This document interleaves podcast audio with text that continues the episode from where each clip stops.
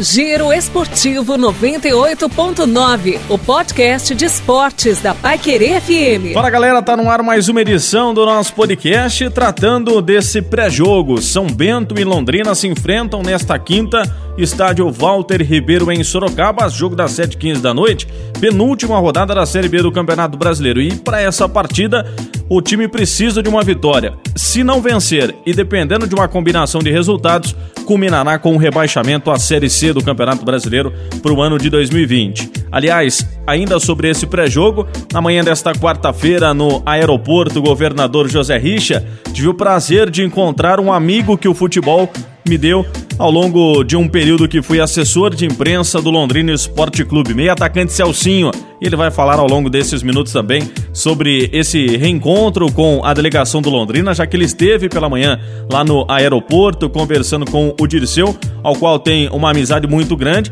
falando desse momento também, fazendo uma projeção desse confronto difícil que o Londrina terá nesta quinta contra a equipe sorocabana. Quem fala também é o zagueiro Dirceu, sobre esse momento que o time vive e se o elenco do Londrina tem a consciência do quanto um rebaixamento pode prejudicar a carreira dos atletas para sua sequência na vida profissional.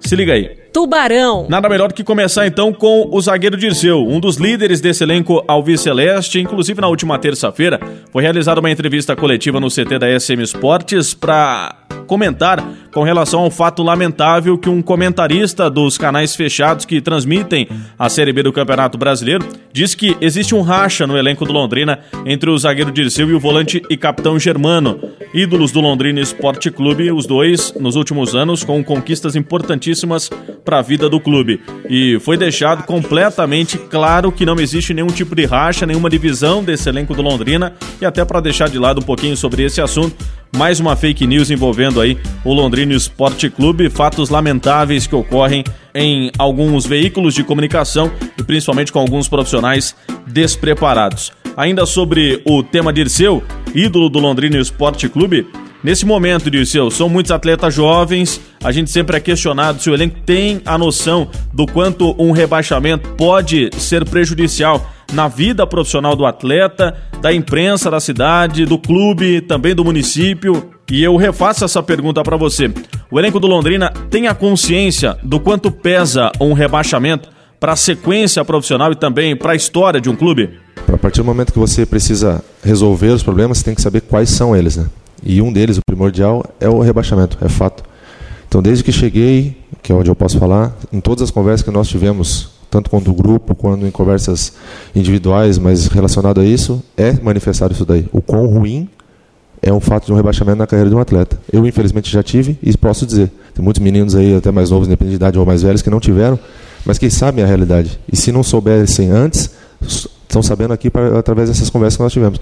Então, isso daí se engana quem pensa que nós não estamos fazendo de tudo aquilo que nos é possível para tentar tirar dessa situação. Porque é, é desconfortável para todos, e principalmente para nós aqueles que, que põem a cara à tapa, digamos assim, que estão dentro de campo e que vão colher os frutos, sejam eles bons ou, bons ou ruins.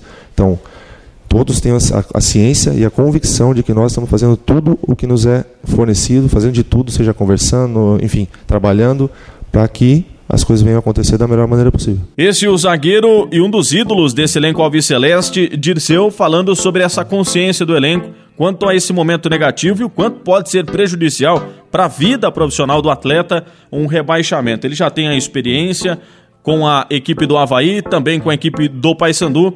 Enfim, tem uma experiência, o Dirceu, com relação a esses momentos ruins. A gente deixa um pouquinho de lado com relação ao elenco do Londrina Esporte Clube para falar de um ex-atleta do clube, meio atacante Celcinho. Passou por aqui em 2013, campeão paranaense em 2014, campeão da Copa da Primeira Liga em 2017. Tem história no clube, títulos, acessos.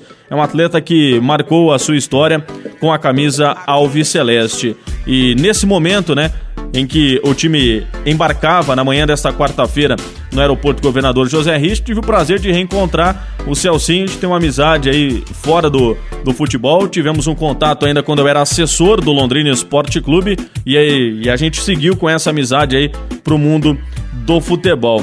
E é um grande amigo que a gente teve o prazer de se reencontrar depois de algum tempo. Esse ano ele conquistou o acesso para a Série A do Campeonato Paulista com a equipe do Água Santa, disputou a Série C pelo Santa Cruz E a gente até brincava em off, né, Celcinho? Durante esse papo, que te vi nesse embarque do Londrina Esporte Clube e ainda te perguntei, veio para ajudar o Londrina a buscar uma vitória contra a equipe do São Bento nesta quinta-feira, Celso. Prazer falar contigo. Prazer é todo meu, Rafa. Olha, é... fiz bastante amizade, bastante conhecimento com as pessoas e nada mais justo, né? De, de reencontrá-lo. Rapidinho, mas valeu muito a pena. É uma das pessoas assim que eu tenho um, um carinho enorme, faço questão de em todos os lugares é, poder reencontrá-lo, não só ele, como todos os, os, companheiros que encontrei por aqui. E questão de, de viajar junto, cara, é, é, é uma coisa assim que sempre fez parte da minha vida, né? Durante seis anos e você vê e você tá presente num, numa viagem dessa dá uma, né, aquela aquela lembrada do, do, dos momentos, mas infelizmente nesse momento o Celcinho não pode, não pode ajudar, não pode contribuir.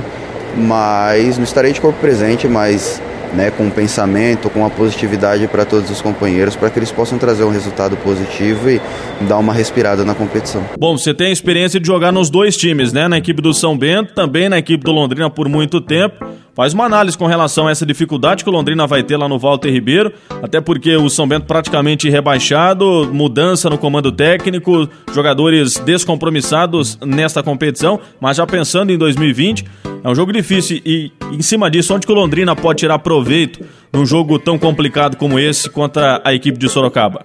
Olha, acho que o momento do Londrina hoje é, é mais favorável para essa partida. Acho que o São Bento vem de uma, é, de uma de um lado negativo dentro da não digo nem do campo da competição mas no ano né muito negativo uma sobrecarga muito alta um, são praticamente dois rebaixamentos no, no no ano, né, no Campeonato Paulista e agora provavelmente no, no, no, no Campeonato Brasileiro. Então, acho que o Londrina tem totais condições de tirar proveito disso, né?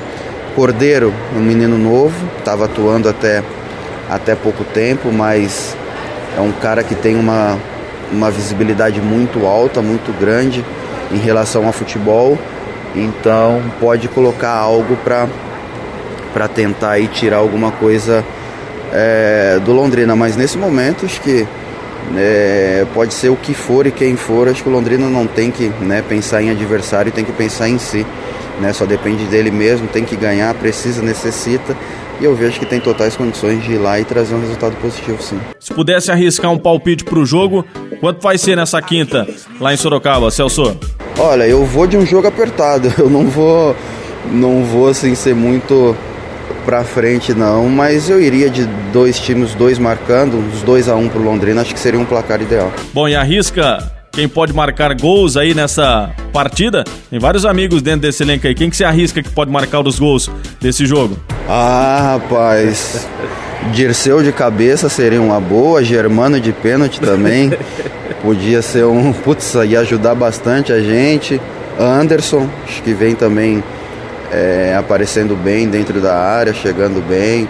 Sim, acho que qualquer um nesse momento que, que conseguir né, chegar à meta, que conseguir fazer o gol, acho que é, é válido Paulinho também no individual. Enfim, é, é um momento que nós não temos né, que, que, que escolher. A gente brinca, mas assim, né, se vier gol do César, para nós já é, já é de bom tamanho. E tirar a, a instituição dessa, dessa situação é o que importa no momento. Esse é o Meia Celcinho, prazer falar contigo, uma amizade que a gente fez aí ao longo dos anos, né? Ainda quando eu era assessor do Londrina Esporte Clube, tive a oportunidade de trabalhar com ele, um cara diferenciado, uma qualidade que poucos meias hoje no futebol brasileiro têm, e é um atleta que tem ainda uma identidade muito grande com o Londrina Esporte Clube pelas conquistas que teve com a camisa do Tubarão. Agora um pouquinho dos confrontos entre Londrina e São Bento nesta vida aí das duas equipes. Curiosidades. Ao todo, oito jogos até aqui entre as duas equipes. O Londrina venceu três, perdeu quatro e empatou uma. marcou 11 gols e sofreu 13. Lembrando que no primeiro turno, aquela goleada 4 a 2 no Estádio do Café, na estreia em casa do técnico Cláudio Tencati, goleada de 4 a 2. Os quatro gols do São Bento foram marcados pelo centroavante Zé Roberto. Lembrando que o Londrina fora de casa em 1962 perdeu 2 a 0 para a equipe do São Bento. Aí em 67 perdeu por 4 a 2, em 83 empate de 1 a 1, em 86 vitória do São Bento 1 a 0 e em 2018 a única vitória do Tubarão nos confrontos em Sorocaba. Venceu por 1 a 0, gol do meio atacante Dudu. Escalação. Foram relacionados ao todo 20 atletas para esse confronto dificílimo da Série B do Campeonato Brasileiro. Quem viajou foram os goleiros César e Emerson, os zagueiros Dirceu, Léo Rigo, Lucas Costa, os laterais Rai Ramos e Felipe, volantes Anderson Leite, Charles Germano e Pedro Cacho, os meias Arthur Caculé, João Paulo e Matheus Bianchi, e os atacantes Júnior Pirambu, Léo Passos, Luigi, Mateuzinho, Paulinho Mocelin e o Elber. Pensando em um time titular, eu praticamente cravo que o Londrina deve permanecer com os quatro atacantes, mas daí cria-se uma dúvida da entrada do Léo Passos como o real centroavante, já que na última partida ele jogou mais recuado, atuava também às vezes pelos lados, com a saída do Júnior Pirambu desse time titular e aí a entrada do Mateuzinho para fazer junto com o Paulinho Mocelin e com o Luigi, os jogadores de velocidade desse ataque ao Viceleste. Então, um provável time, César no gol, Rai Ramos na direita, Felipe do lado esquerdo, a dupla de zaga Dirceu e Léo Rigo. No meio campo, Germano e Anderson Leite no ataque, a possibilidade da permanência desses quatro atacantes. Léo Passos, Luigi, Paulinho Mocelinho e Júnior Pirambu, ou a saída do Pirambu e a entrada do Mateuzinho. Giro Esportivo 98.9. É, chegou ao fim mais um episódio do nosso podcast. Lembrando que o Londrina joga nesta quinta, 7h15 da noite, estádio Walter Ribeiro em Sorocaba. Para essa partida, o Silvinho pode manter o mesmo time titular e o Londrina, se não vencer, dependendo dos resultados de uma combinação deles na rodada, pode terminar rebaixado à Série C do Campeonato Brasileiro. Portanto, só a vitória interessa em Sorocaba para daí decidir no dia 30 em casa, no Estádio do Café contra a equipe do Guarani, às quatro da tarde, a sua permanência efetiva na Série B do Campeonato Brasileiro. Não esquece de me seguir no Instagram, arroba. Publicações diárias, sempre para te manter muito bem informado no feed e nos stories quanto ao Londrina Esporte Clube. Siga também a Paiquerê FM 98.9 no Instagram, arroba Paiquerê FM.